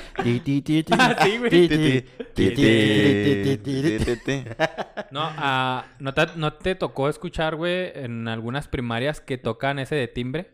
Sí, sí, sí. Era mu- es muy común aquí también. Hay como Sí. dos. En mi rancho el circo, güey. El circo ponía la marcha de Zacatecas cuando iba a empezar. No Ah, sí, mames. cierto, sí, Sí, güey. cierto, güey. No, y es una de las fanfarrias más reconocidas a Sí. nivel mundial, no nada más Sí. en México, güey. O sea, la marcha de Zacatecas, güey, es como que es mundialmente conocida, güey. Fun- funcionó como himno para las tropas No mexicanas mames. en cierto tiempo. Sí. Sí, Y aparte de, la- de fanfarrias, ¿cuántas fanfarrias te puedes acordar, güey? Sí. La primera que se te viene es la marcha, La de marcha de Zacatecas. Sí, son fanfarrias, ¿verdad? Sí, fue fan- Ok. La relación entre... Ah, Villa y Obregón pues estaba hecha de la verga, ¿no? Ah, se caían en los huevos. Ajá. El antagonismo entre estos personajes marcaría sus vidas. ok. Y mucho, güey. En 1914, cuando Carranza manda a Obregón a pactar una alianza con Villa, este casi lo asesina. Ah, la verga. Pero los Fuerte. generales Felipe Ángeles y Francisco Serrano lo defienden. No, no lo mates, güey. Que es... Ay, güey, no me quiero extender. Tú extiende, Pero- expláyate en tu Extiéndela, podcast. güey, extiéndela. Haz de cuenta que cuando Carranza manda a Obregón a hacer las paces con Villa, Ajá. porque habían tenido el choque ya de poderes cuando corrieron a, a- a Huerta. Obregón, de hecho hay quien eh, dice que, que Obregón se, se ofreció de voluntario. Ajá. Fue hasta con Villa, güey, tuvo los huevos porque a Villa no se le acercaba a nadie, güey. era Ok. un No, sí. Entonces, Me fue hasta con Villa, pero antes de llegar con Villa, güey, estaba mandándole mensajes a su compa. ¿Cómo se llama este pendejo? Ah, Mariano. No, el otro pendejo. Ay, sí. Chelero, ¿Cómo a se sus llama? órdenes. ¿Cómo se llama? Se me fue el nombre del sonorense, el episodio que tenemos. Plutarco. Plutarco. Era Plutarco muy Elías amigo de Calles. Plutarco. Ajá, porque eran sonorenses, güey. Ok. Le mandaba mensajes a, a- a Plutarco de que, eh, güey, si te empiezo a mandar mensajes de que Sí, te rindas o me des hombres, no me los des. Porque probablemente voy a estar atrapado por Villa y él me va a estar haciendo mandártelos. Y mejor mándame nudes. Entonces cuando llega con Villa, güey, Villa lo recibe y nada, pues que arre, que quién sabe qué, me caga así la chingada. Pero Villa se eh, intercepta estos mensajes, güey. Y No se emputa y le dice, hijo de tu puta madre, estás jugándome una doble. No mames. Y estuvo a punto de matarlo, güey. Varias veces estuvo a punto de fusilarlo. De hecho, ahí, ahí este, dio la indicación de que se Ajá. fusilara a Obregón. No mames. Y fue Felipe Ángeles y Serrano fuerte. que le dijeron, güey, espérate, no lo puedes matar. La esposa de Villa ese entonces dijo, güey, es tu, es tu invitado, lo tienes aquí como invitado. Si lo matas, vas a quedar mal enfrente de todos los ejércitos, Sí. vas a terminar siendo el malo en la historia Ah. y te van a destruir, güey. No puede hacer nada contra todos los que se levantaron. Bendita sea su mujer, ¿eh? Y lo perdonó, güey. Le perdonó la vida. Y, y Villa era muy, muy sentimental, güey. Y le pidió perdón a Obregón. Le dijo, perdóname, güey. Y le hizo, le organizó un baile, fiesta y no sé qué. E hicieron el amor. Casi, casi, güey. Eso ya está en duda. No lo dudo. No tengo pruebas, pero tampoco. Sí. Este. Y ahí fue cuando lo quiso matar, güey. No. No mames. mames, eso yo no sabía. Oye, ya cuando, cuando, cuando al mismo tiempo, güey, los comentaristas, no mames. Ya, estás, estás como que en el clima de Sí, la güey. historia. Sí, y, no, güey. y no lo quería, no lo metí, güey. Dije, no, me voy a extender porque, bueno, ya. Eso Ok. viene de otros temas también. Cuando ya. se ve que el general iba a pedir perdón, ¿verdad? No, mames. No, Bueno, pues- Villa era muy así, güey. Sí, era muy Ah, sí, es que sentimental, creo que sí me habías contado una vez que era muy sentimental y yo de cómo, Sí, hombre güey. recio. A de- todos las amaba y acuérdense que traía Sí. a sus vie- dos viejas en la orilla. Sí. Ah, pero él no era el perro chelero, perro No. chelero. Él era abstemio, él no tomaba. Él no tomaba. No. Y a- a- al lugar donde llegaba, se dice que llegaba y, y en la en, en los bares lo cerraba y no permitía la venta de, alcohol. Ay, qué culo, compa. ya me ¿eh? cayó en los huevos ese güey. y pedía su malteada de fresa. Ah, Él tomaba malteada de fresa. Ni No lo menciones señor. al güey ya. Pero pues, ¿quién le iba a decir algo en ese entonces? No, al pues, general no. Villa? Bórrenlo de la pinche historia de México al güey. ¿De fresa, señor? Sí. Y tibia, Hay por una favor. foto, güey, donde está, creo que aquí en Ciudad Juárez precisamente. No estoy seguro del lugar, pero creo que En la michoacana. Sí. No, está eh, con, con Orozco. Ok. Y está en la misma foto.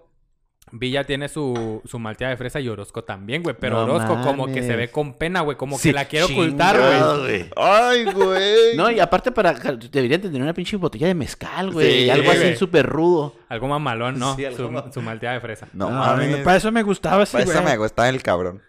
Bueno, a pesar de que lo quiso matar este vato, Obregón cumple su propósito y la alianza se establece.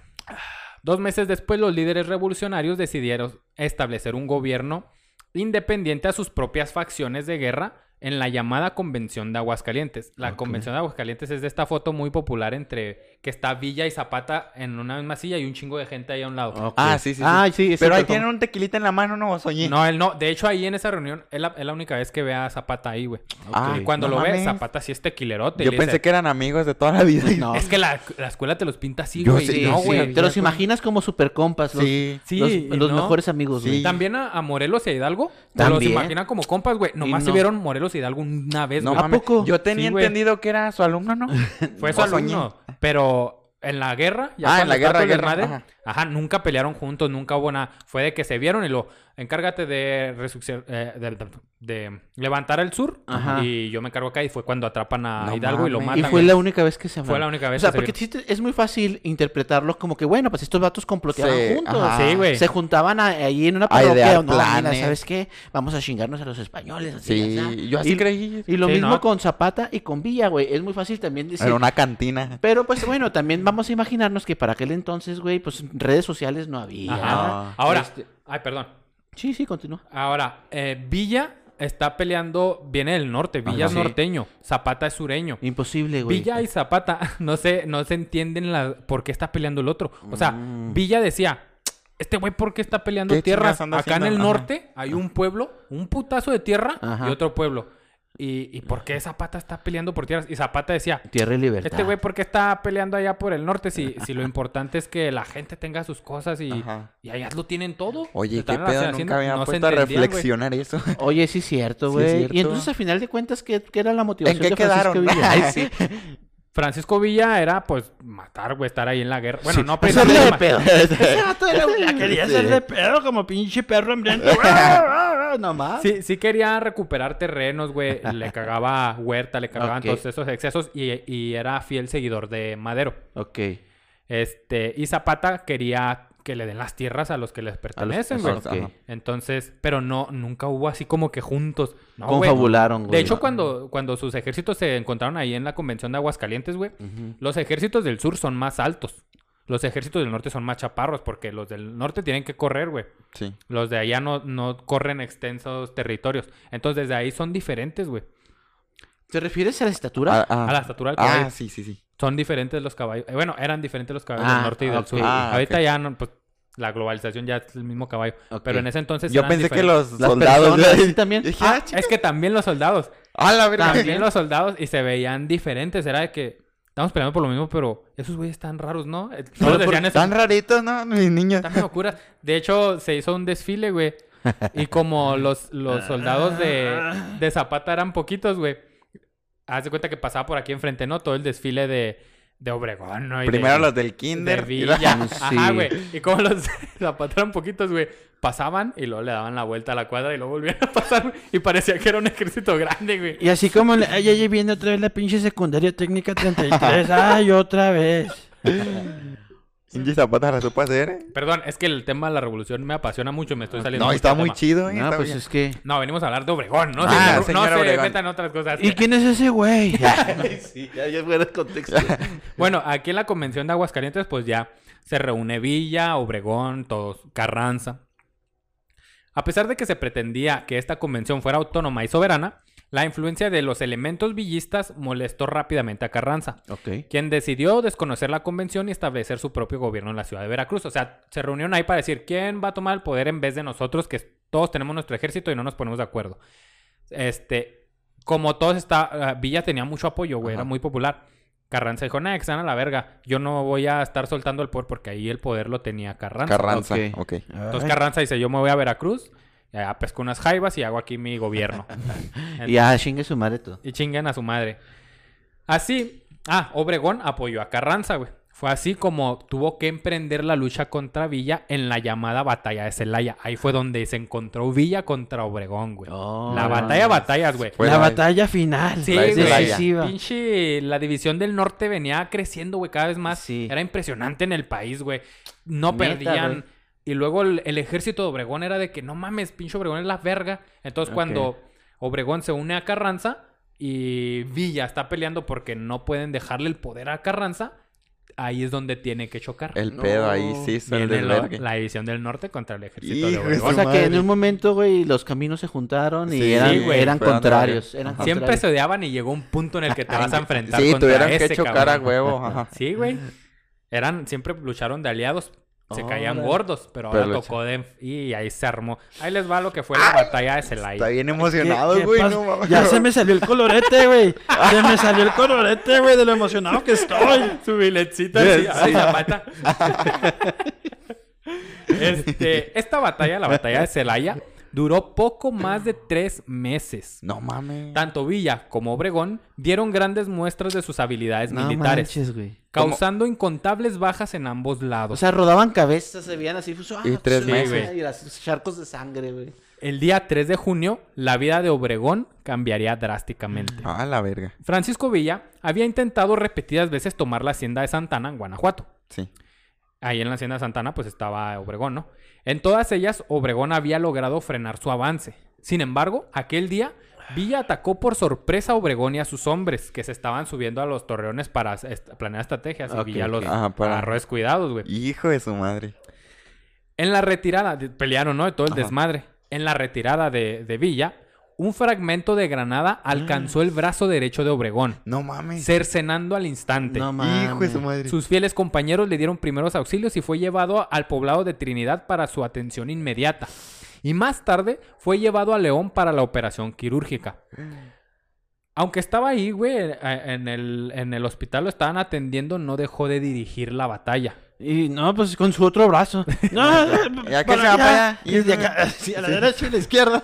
Sus, No sus indicaciones, así como le dice el perro chelero, sus indicaciones desde el hospital le dieron la victoria a la batalla. No mames. No mames. Se ganó. chingó a Villa. No mames, señor. ¿Qué De- pasó, mi rey? De ahí Villa, güey, tuvo otra batalla y fue la última en la división del norte. No mames. No mames. Obregón los, los mandó a chingar su madre y luego ellos tuvieron otra batalla, no me acuerdo con quién, güey. Ajá. Y ya esa batalla siguiente fue la última porque estaban muy débiles. Güey, pero qué pasión de este por ganar. O sea, yo no me imagino con un brazo. A mí me importaría mi brazo, güey. Pues, me valdría madre no, güey, pues es que cuando tienes pasión, tienes pasión. Sí, güey. Qué Eh, pasión tenía ese cabrón para estar Obregón, ahí todo Obre- moribundo. Obregón tiene un libro, güey, a los que les interese. El libro se llama 8000 kilómetros de campaña, algo así, güey. Ahí se los vamos a poner en Instagram. Y ahí son sus memorias, él las escribe. Ok. El dramático episodio fue contado por el propio Obregón en sus memorias a 8000 kilómetros en campaña. ¿Lo tienen, no? Cito. No, ese lo tengo en Ah. PDF, pero Ten cuidado, por favor, Omar. aquí cuenta, aquí cuenta Obregón. Cito. Ten cuidado, por favor. Ay, otra vez. Un vergazo. Cito, sí. ay, cito. Faltaban unos 25 metros para llegar a las trincheras cuando, en los momentos en que atravesamos un pequeño patio situado entre ellas y el casco de la hacienda, sentimos entre nosotros la súbita explotación de una granada, No que a todos nos derribó por tierra. Ay. Antes de darme cuenta de lo ocurrido, me incorporé. Y entonces pude ver que me faltaba el brazo derecho. Qué culero. Y sentía dolores agudísimos en el costado, lo que me hacía suponerlo desgarrado también por la metralla. No mames. El desangramiento era tan abundante que tuve desde luego la seguridad de que prolongar aquella situación en lo que a mí se refería era completamente inútil. Y, solo, y, y con ello solo conseguiría una agonía prolongada y angustiosa, dando a mis compañeros un espectáculo doloroso. O sea, Y sí, él se mochó el brazo, estaba desgarrado, no mochado así. No, pues es que le explotó, ¿no? Le voló, Ahora la- la le verga. voló el brazo derecho y él vio que le estaba chorreando sangre a lo pendejo. Ay. Entonces dijo, no mames, les estoy dando un espectáculo a estos güeyes y se van a aterrorizar y me va a terminar muriendo. Entonces, impulsado por estas consideraciones, cito, tomé con la mano que me quedaba la pequeña pistola Savage que llevaba al cinto y la disparé sobre mi sien izquierda, pretendiendo consumar la obra que la metralla no había terminado.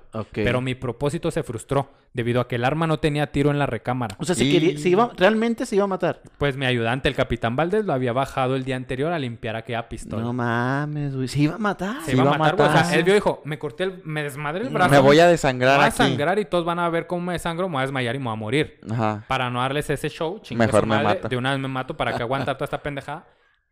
Y no jaló, güey. Ay, No güey, me jaló, Porque el imagino día anterior lo había limpiado, güey. Pinche emoción, ayudante. cabrón. Y ya lo agarran y... No, güey, no se mate, No pendejo. se mate. Y ya se lo llevaron a que lo atiendan. No mames, fue como una vez me llevaron al veterinario, güey. Ajá. Y yo bien casual, me quedé ahí, amanecí sin huevos.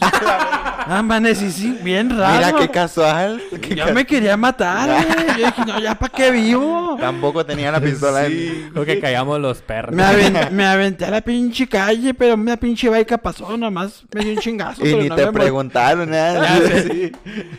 De manera paulatina, Obregón se había impuesto como la figura más emblemática de toda la facción carrancista y por tanto su poder personal fue creciendo. Regresó a Sonora, a la Quinta Chilla, donde dio trabajo a 1500 personas con un emporio agrícola que había creado. La amputación de su brazo había cambiado su metabolismo y el regreso a la vida civil lo cambió radicalmente. Órale. Obregón comenzó a engordar y, en- y encareció mucho de, de su piel, de su Es cuerpo. que perdí un brazo. Sí. No, es sí, que me, chingué la Me chingué el rodilla. brazo. Sí. Cinco años después de su amputación, a los 40, parecía ya un hombre viejo. No mames. Desde la quinta chilla, Obregón se visualizaba en la silla presidencial. Esperaba que el presidente Carranza le respondiera toda la lealtad que él le había tenido durante la Sí, pues sí. La Y guerra, pura perdón. madre, güey.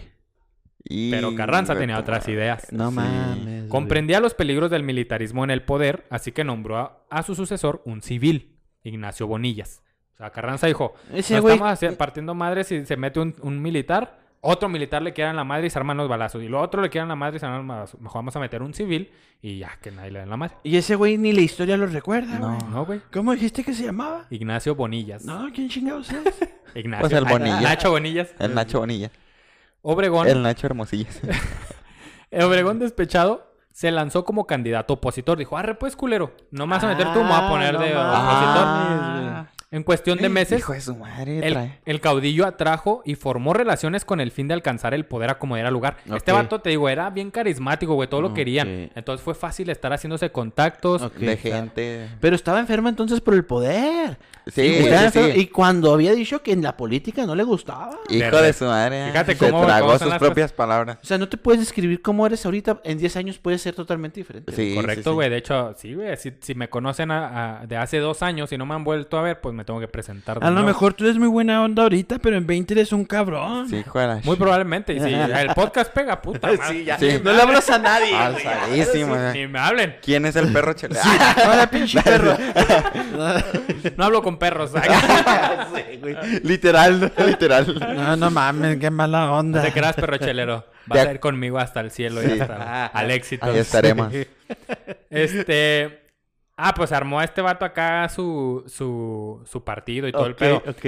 Ah, eh, ahí se armó un grupo, güey, que se llamaron los sonorenses, algo así, en donde les contaban el episodio de Plutarco y las calles.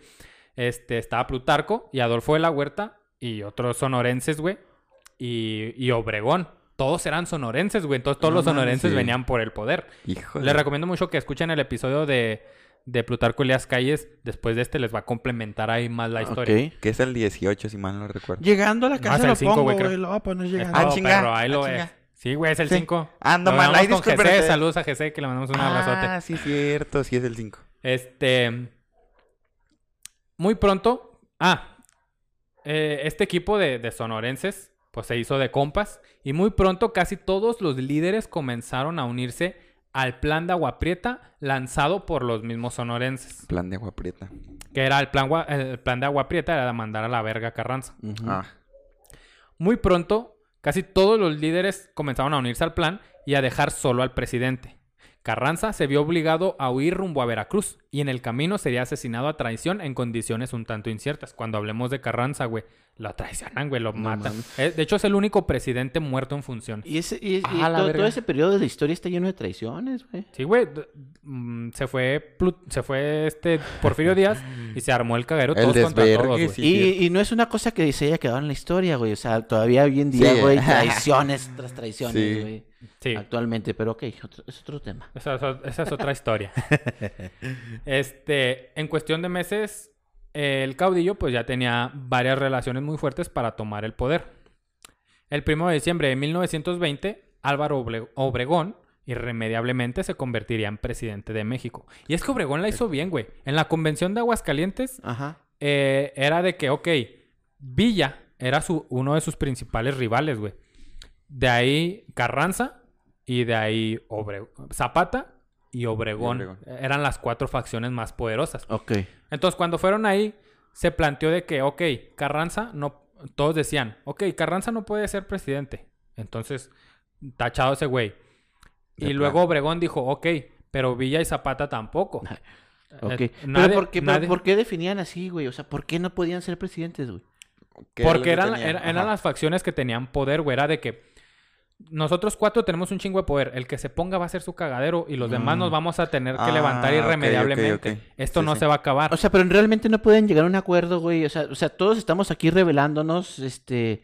vamos y- a calmar el pedo. Sí, vamos a calmar el pedo. Esa fue la convención de Aguascalientes, güey. Calmar el Ah, pedo, poner a alguien que no sea de nosotros, Ok, para que a no... un presidente. No hubiera celos entre... Ay, ¿por qué ese cabrón sí y yo no? Si yo también soy chingón. Exacto, güey. ¿verdad? Es- es- así exactamente como lo dices. Y dicen, vamos a poner a un presidente externo. Aquí, lo que pasó es de que Obregón quiso poner a un compa de él. Dijo, ah, miren ese güey, ¿quién es? Pónganlo. Ah, que ni lo conozco. Lo que le resultó mal, güey, fue que Zapata dijo, los zapatistas con ese güey tenemos historia y no vamos a aceptar que ese güey. Entonces, ese güey está Ah. vetado.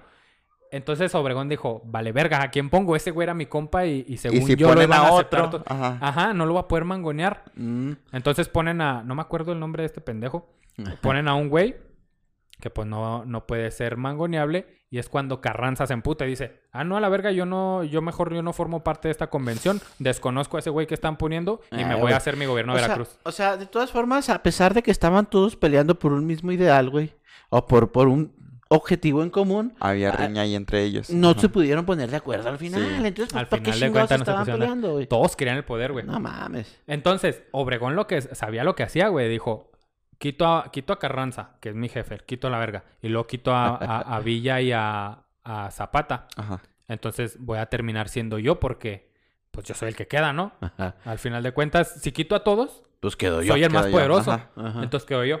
Y pues así la armó, güey. Ya al final de cuentas fue el que quedó en la presidencia porque Villa, después de la convención de Aguascalientes, se pactó de que, bueno, ya todos van a dejar sus armas para eso era la convención. Todos dejamos nuestras armas ya, pues. Villa dejó sus armas, le dieron su hacienda a unos guardias y se fue contento. Y dos viejas Y dos con las que caminó. Y tenga. Y pues así, güey. Así se la aventó. Entonces, este. Ah, ¿qué me quedé de Obregón, güey? Ah, sí, que tomó el poder el primero el de poder. diciembre de 1920.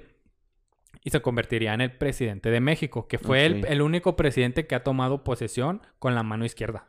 No tenía la derecha, güey. Ah, Todos la toman con la derecha y él ah, con la mi rey. Ah. Y las fotos, güey. Y, usted- y usted disculpe, pero...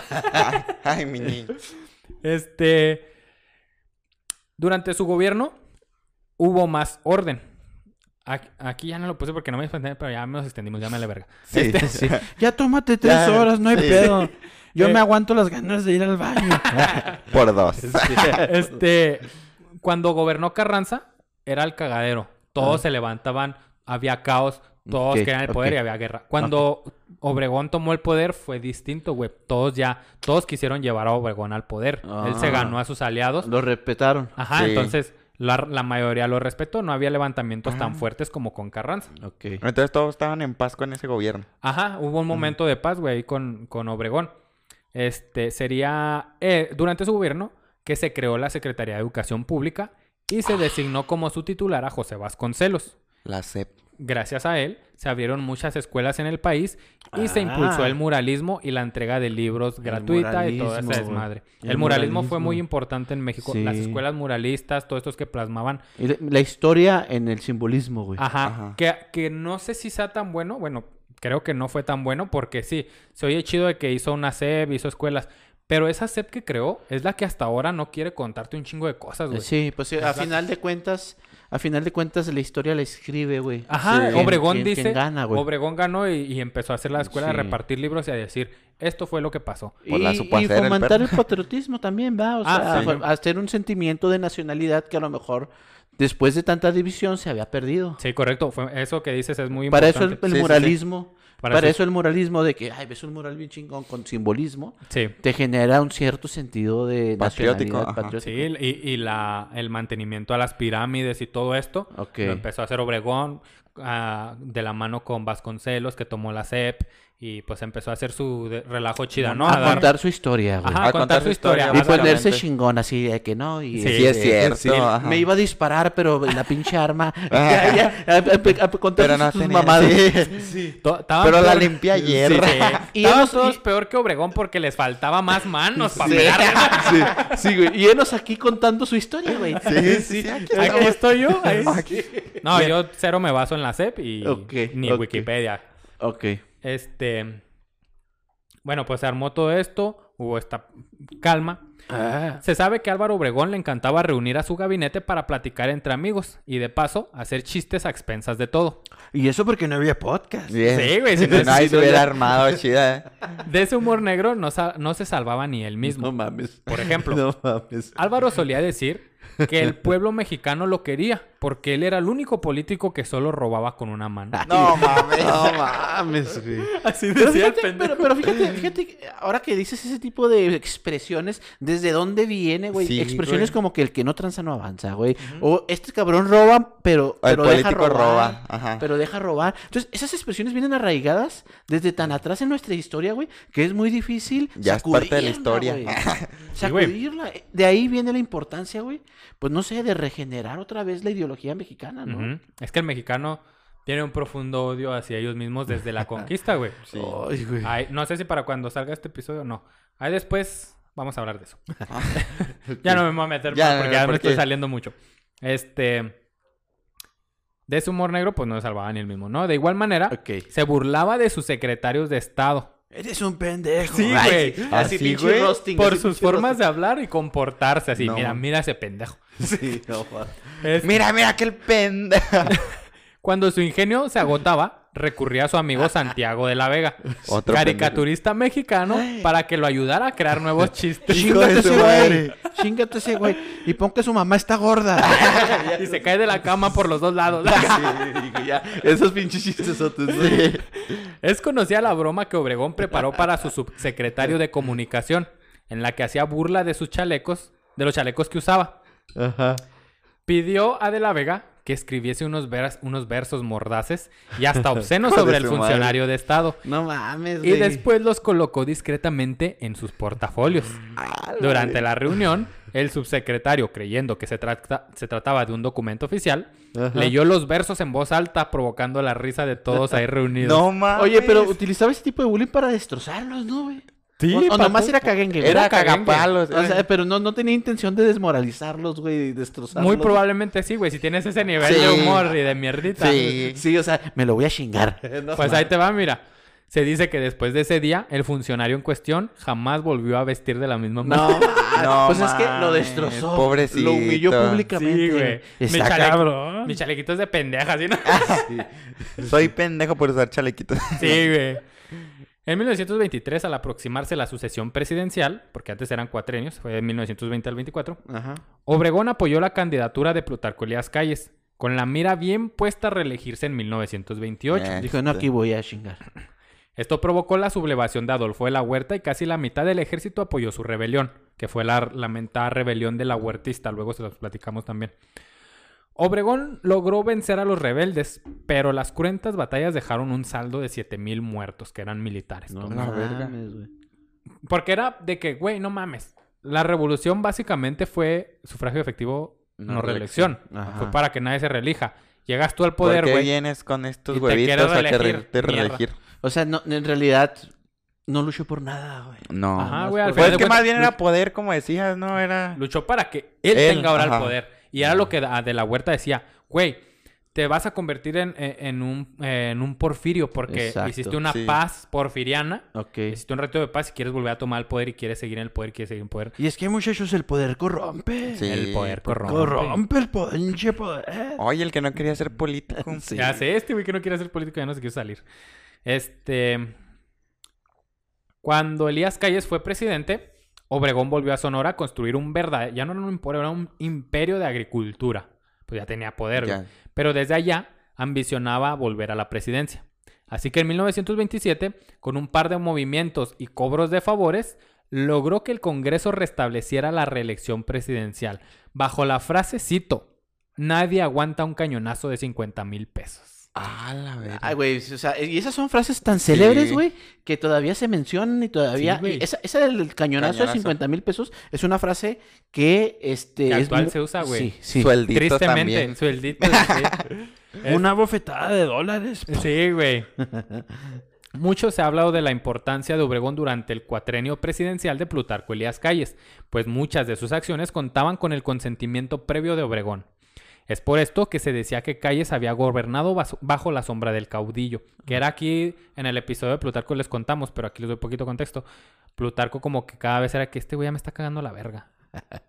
Ya me está cayendo en los meros Sí. huevos. Este, güey, no. Calles consideraba peligrosa la reelección de Obregón, pero como no podía manifestarse abierta- abiertamente en su contra, permitió que algunos de sus ministros de Estado hicieran declaraciones públicas en contra de Obregón. Ah, Ok. Algunos de los que hasta entonces habían sido fieles aliados del Manco de Celaya, que así se les decía, el el... ahora estaban en contra de su regreso a la presidencia. O sea, varios, perdón, varios se le voltearon, dijeron, eh, ese pendejo que... Sí, pues tenían eso, ¿no? De, güey, luchaste para que no hubiera reelección. No, y además, además era como que el objetivo, el gran objetivo de la revolución, güey. El Sí. sufragio efectivo, no reelección, güey.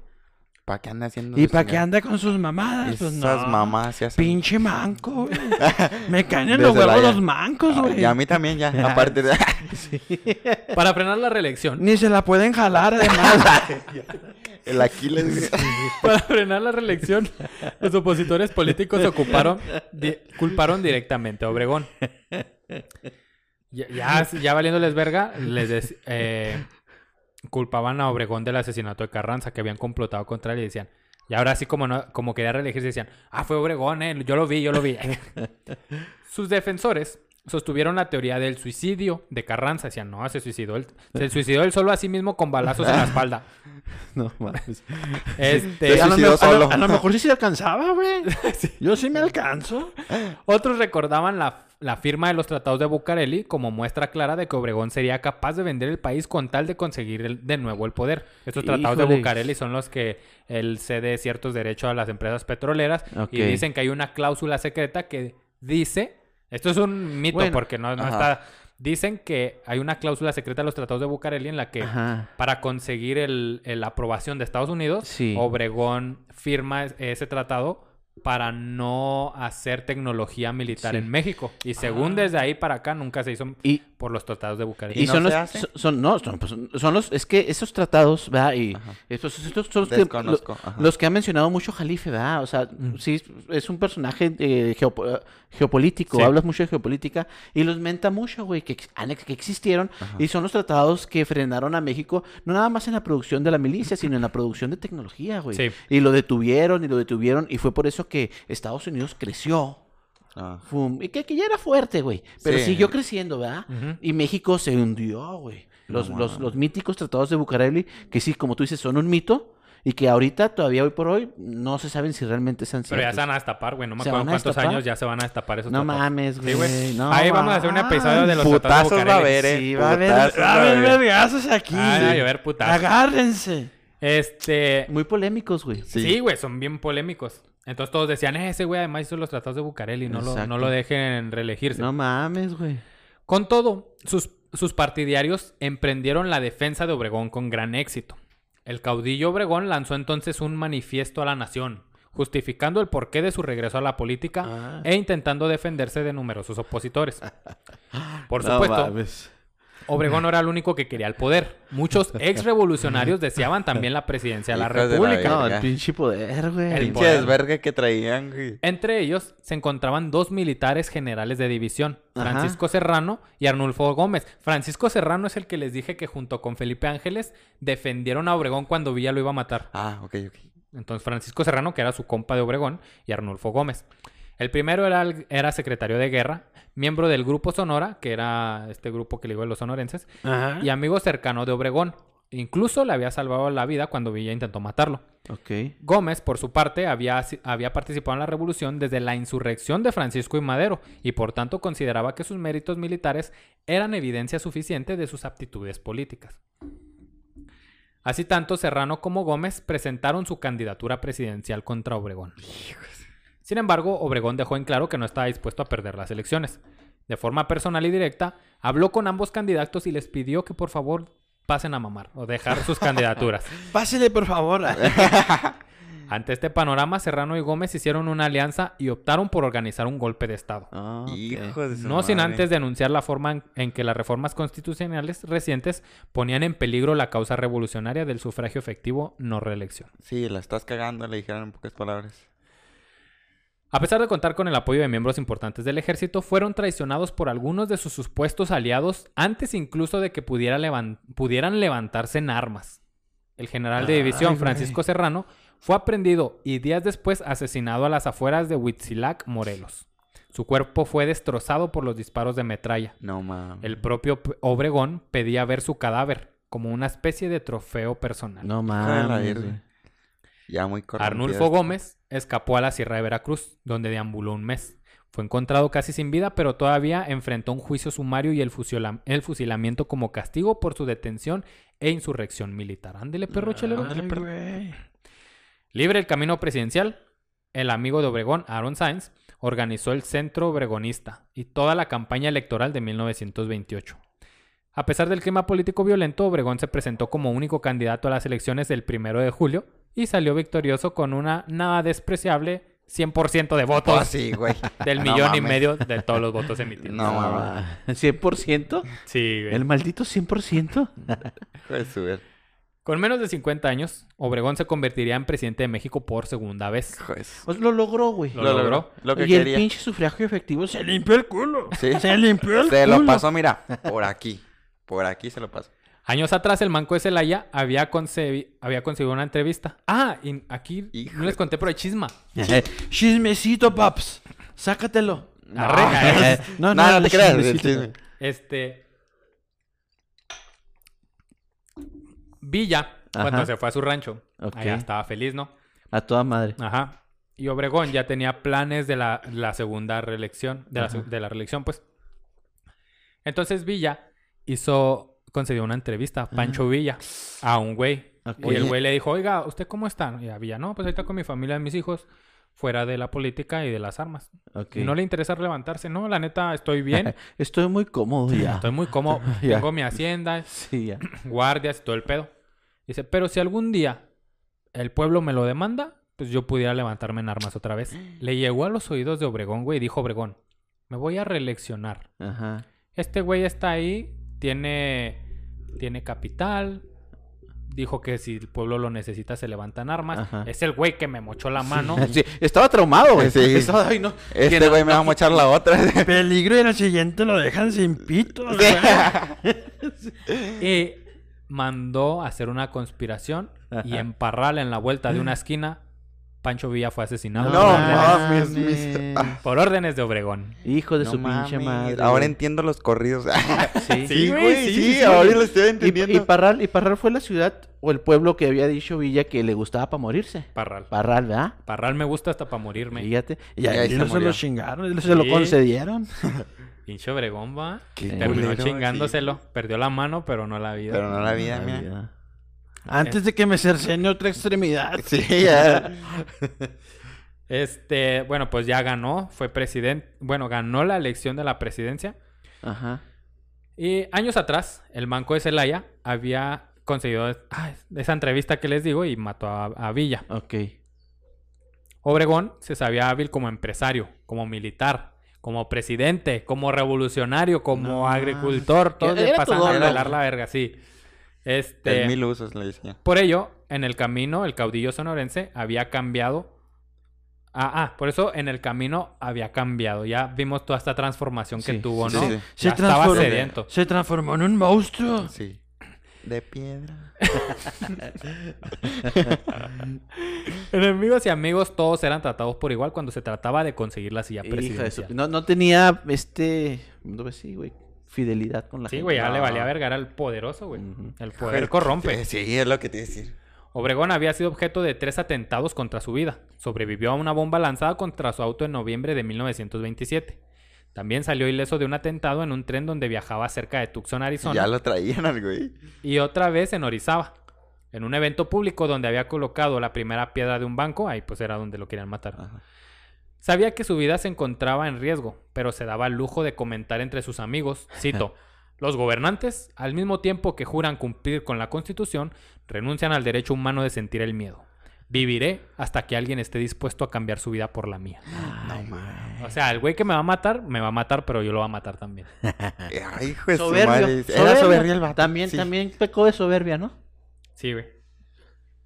El 16 de julio, Álvaro llegó a la Ciudad de México para reunirse con algunos de sus aliados políticos en su calidad de presidente electo. Ajá. Ajá. El día 17, Álvaro Obregón se reuniría con los diputados del Congreso de Guanajuato, que fueron sus compas corruptos, en La Bombilla, uno de los restaurantes de mayor prestigio en San Ángel, para celebrar su victoria. Ok. A pesar de la seguridad, era imposible mantener a Obregón a resguardo de los curiosos. El inteligente Obregón se percató de que alguien lo miraba. Un joven, de no más de 30 años, delgado y de estatura media, lo observaba a lo lejos. Su mirada solo se interrumpía cuando delineaba algunos trazos en lo que parecía ser un cuaderno de dibujo. Ok. Al terminar, mostró a Obregón su obra, un retrato. Desnudo. Fiel a su curiosidad innata, Obregón le pidió que se acercara, pues quería contemplarse a sí mismo. Sí. Nervioso, el joven se acercó a Obregón, le mostró su dibujo y accionó el gatillo del arma que tenía debajo ¡No del mames! cuaderno, asesinando al presidente electo de manera O sea, inmediata. le llegó por el lado del ego, güey. Sí. Le llegó por el lado del ego porque pues, era sabido entonces que era Sí. ególatra. Y me lo estoy dibujando, compa. Le estoy haciendo un retrato. ¿Quiere verse? Pues a huevo. Le enseñó el dibujo, güey, y por abajo puso el arma. Sí, y pum. ¡Pum! Bye. No, mames. Todo se de... Este. No. Y acá el hombre, ay, me la dibujaste muy grande. ¡Ah, vamos a la chingada! Ahí terminó. Mamó. El asesino material fue un joven cristero de 28 años, ah, mi edad, nacido en San Luis Potosí, Ok. llamado José de León Toral. Intentó suicidarse en el lugar de los hechos, pero el general Aaron Sáenz se lo impidió, pues quería que aquel pagara por sus actos. No. El propio Sáenz fue asignado como el jefe de las investigaciones del asesinato de Obregón. Ajá. Después de un juicio en el que las pruebas importaron muy poco, León Toral fue fusilado el 9 de febrero de 1929.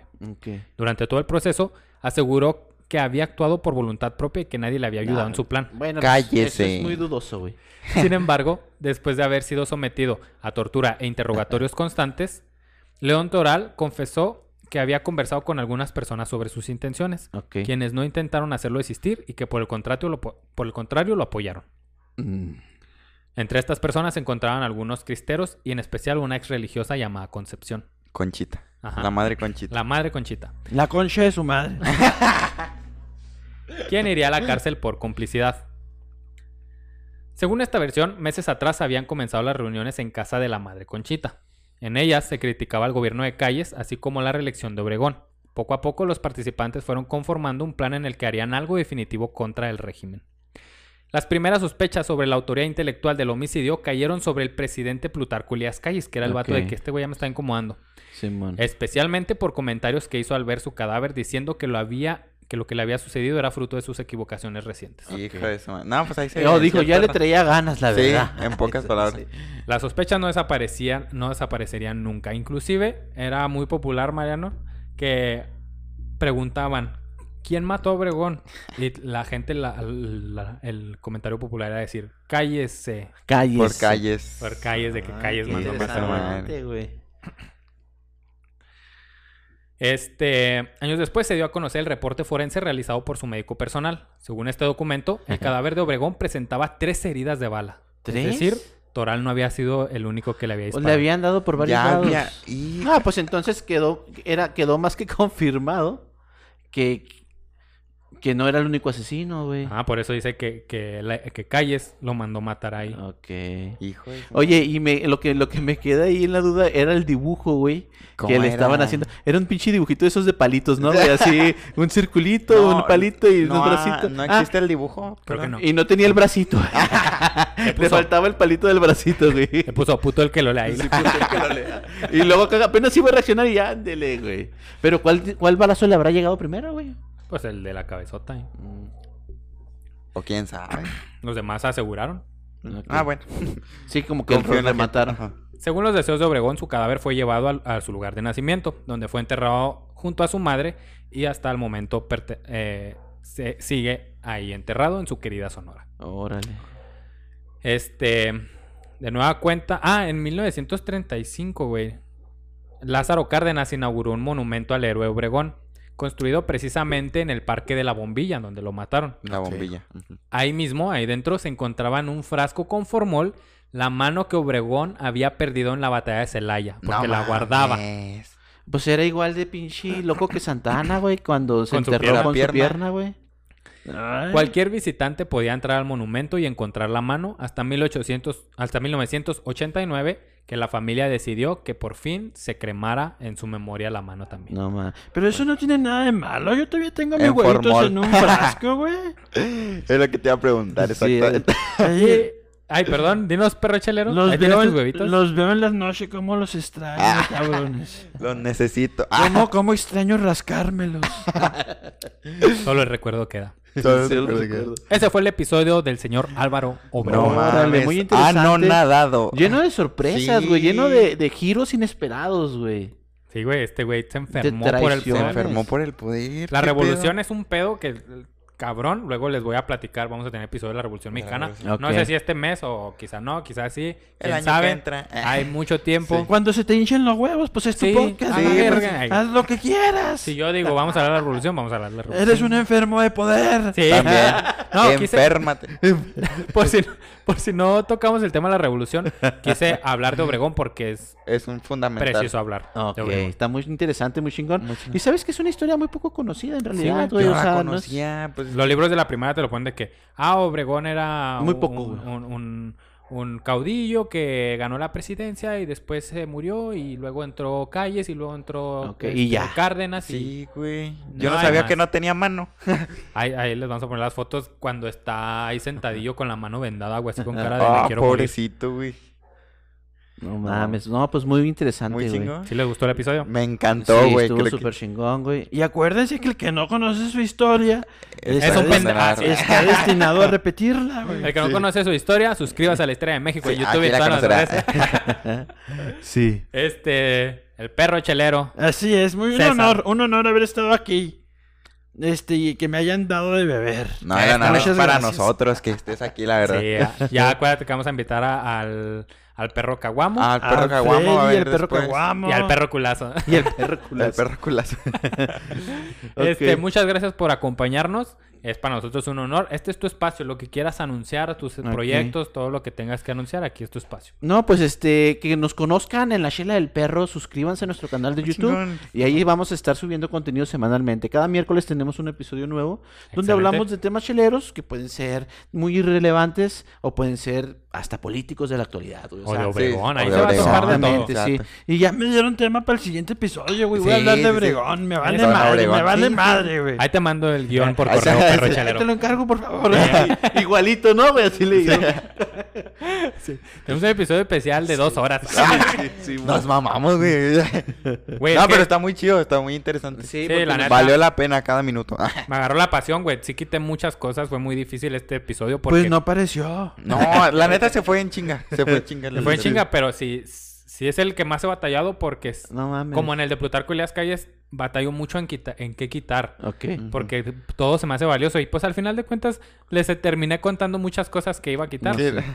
Y un perro chingando y chingando ahí, pinche perro joder, hijo. No nomás uno, güey. Un chingo Hay un afuera, eh. Ahorita me la van a pelar cuando salga. Y ese pinche gatito ver, también. Ese Ah. pinche gatito ya lo vi, ya le traigo ganas. Se llama Yanis. Se llama guau, Yanni. guau, guau. Yanis Rivera. ok. No, pues muchas gracias por la invitación. Los invito a suscribirse a la Chela del Perro, a que nos conozcan. Y vamos a estar en contacto ahí, a ver cuándo también nos acompañan con una colaboración. Claro, cuando nos inviten ahí vamos a estar. Este, Mariano, este es tu espacio, algo que quieras decirle a tus fans. No, pues nada, que me sigan en Insta como Marín .zt23. Es que se Ni se lo sabe su pinchista. Sí me lo sé, sí me lo sé. Ya vamos mejorando, vamos mejorando. Vamos mejorando. Perdón por este episodio tan largo. De nada por este episodio tan largo. Sí, este, de nada, de nada. No, no, perdón. De nada, está muy chingón. Este, pues síganos en todas las redes como La Histeria de México. Suscríbase a YouTube. Suscríbase a los canales de YouTube. Síganos en Spotify. A La Chela del Perro, a La Histeria de México. Si son de Ciudad Juárez, apoye eh, a la comunidad que está creciendo de podcasters. Que les mandamos saludos. Un abrazo. Local. Este, no les cuesta nada, es totalmente gratis. Y no somos un chingo. ay. No. No, no somos tantos para como hay nada. Para como ahí. Este, suscríbase a todos, es gratis, no le cuesta nada. Luego ahí se anda suscribiendo a güeyes que sí Ah, le sí. cobran al OnlyFans y Sí, no sé no qué. mames. Sí, sí. Ahí andan viendo los pinches perros del OnlyFans. Sí. Este, síganos, como siempre les recuerdo que esta no fue una clase de historia, fue una historia con, Con clase. clase. Ay, güey. Y ese fue el maravilloso episodio. Espero que le haya gustado, que se haya divertido como nosotros y el perro chelero. Si le gustó, déjenos ahí un comentario. Sí, un Si comentariocito va, que nos dé ganas de vivir. Si, si tiene más información que complemente, porque hay mucha información. Sí, güey, sí, Coméntenlo en, un, en un episodio. Igual ahí vamos a estar dejando información en Instagram en Insta y en las redes. y en las redes para que nos siga, ¿eh? Para nosotros, ya sabes, es importante. Importantísimo. Vamos con saludos. ¿Tienes saludos? Sí, vamos rapidito con los saludos. Tenemos saludos para Paolo Aceves, que nos escucha desde Illinois. Dice que le gusta nuestro programa. muchas gracias. Muchas, gracias por escucharnos. Agradecimos, agradecimos, Agradecimos. agradecidos estamos. Y, y planteó una teoría muy interesante. Conspirativa que yo dije, ah, chinga. Ajá, del episodio que tuvimos con nuestro amigo Olvera, que fue el de la el virrey de la Nueva España que, sí. que se enamoró de su esclava. Este ahí esto ya sale el lunes, entonces ahí le- ya les dejamos ahí las historias de Instagram. Ya unas historias, ajá. Muy probablemente a ver qué opina usted de esa interesante. Vaya a ver el episodio y luego ya véanos a ver qué tal Ajá, está sí. la teoría. Está buena la teoría. Está buena, está buena. Este, también tengo saludos para Julio Roen, que nos hasta, que recomendó el, el podcast, güey. Sí, Julio, güey, qué chido. Ojalá ya, ya te quedas acá. Este, Sí. a, a Mayela Rodarte también, le mandamos un saludo, un abrazote. Saluditos. Eh, les recomendamos mucho que vayan y escuchen eh, su podcast de Sample y Sencillo. Ah, está Yo ya lo bueno. escuché todos los episodios que llevan hasta ahorita. ¿Ya te los aventaste? ¿Cuántos llevan? 17, güey. Ah, Llevan pues- 17 hasta ahorita. Y están muy buenos, güey. Está bueno. Están muy buenos. Ya no los voy a spoilear. Vayan y escuchen Escuchen. Sample y Sencillo. También para nuestros amigos de 31 Podcast que pues, nos Amigos, escuchan. hermanos. Amigos. Ya tengo mi playera, eh. Ahí al rato subo unas historiecitas. Sí. O ya la subí, no sé. Sí. Vengo del pasado. o futuro. Tú también seguramente ya salí ahí en algún episodio con la playera. sí. Ay. Ay, yo también, eh.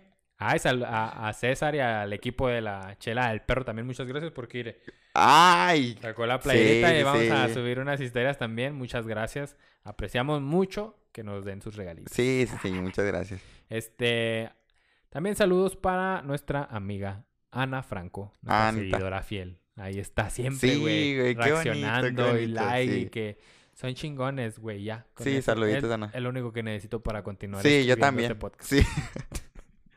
Y saludos para Esaú Palacios, que también nos está reaccionando mucho al contenido. Saluditos, Muchas, muchas gracias a Esaú. Yo solo tengo saludos para el perro Caguamo. Caguamo. Caguamo. El perro Caguamo, Caguamo. Ahí saluditos de el perro chelero. que acaba, que acaba, acaba de salir el perro Caguamo ahí en la chela del Sí, perro. sí, sí. Está es chido ese multiverso, ¿eh? Ey, Y a Rodrigo Dávalos, güey. También un fiel seguidor de la historia de México. Saluditos, mi Rodrigo. Rodri, un abrazote. Y a Areli Castro. También ha estado viendo el, el contenido. Entonces dice que le gusta. Saluditos, Areli. Saludos. Ya sabe que si quiere sus saludos, mándenos ahí en Sí, mensajito a Instagram y lo que sea. Y aquí va a tener su saludo. Sí, presente. Muy bien. Pues esa fue la sección de los saludos. Esa y fue la este fue el episodio. Güey, disfruté mucho este episodio. Lo amé, güey. Bueno, lo amé. yo disfruto la neta, ya Sí, suena sí, sí. cliché, pero disfruto todos, Todos los lunes, episodios. Todos los, todos los... Todos los viernes histéricos se disfrutan. Sí, los viernes que grabamos el episodio, Sí.